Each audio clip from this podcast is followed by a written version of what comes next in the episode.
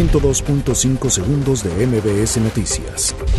La Secretaría de Salud reportó 194 defunciones y 3.441 contagiados de COVID-19, mismos que fueron sometidos a pruebas de laboratorio. El subsecretario de Prevención y Promoción a la Salud, Hugo López Gatel, indicó que en estos momentos usar cubrebocas o mascarillas no resta, pero advirtió a las personas que no están enfermas que usarlas no los exenta de contagiarse de coronavirus. La bancada del PAN en el Senado y el Consejo Coordinador Empresarial acordaron trabajar juntos para impulsar un plan de reactivación económica dirigido a las micro, pequeñas y medianas empresas. El metro hace un llamado a los usuarios que requieren salir de casa y hacer uso de este transporte u otro sistema a utilizar cubrebocas de tela como otra medida para evitar la propagación del COVID-19.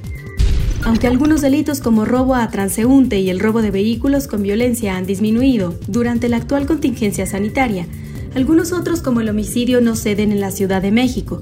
Así lo dio a conocer la jefa de gobierno, Claudia Sheinbaum.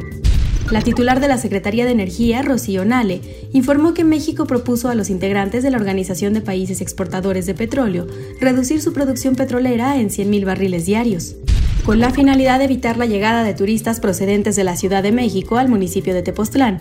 Habitantes y elementos de la Policía Municipal cerraron los accesos al pueblo mágico del estado de Morelos, en donde solo permitieron la entrada a habitantes de la localidad. Estados Unidos baja a 60.000 su estimación de muertes por coronavirus. La Organización Mundial de la Salud informó que el coronavirus es 10 veces más mortal que la gripe común. 102.5 segundos de MBS Noticias.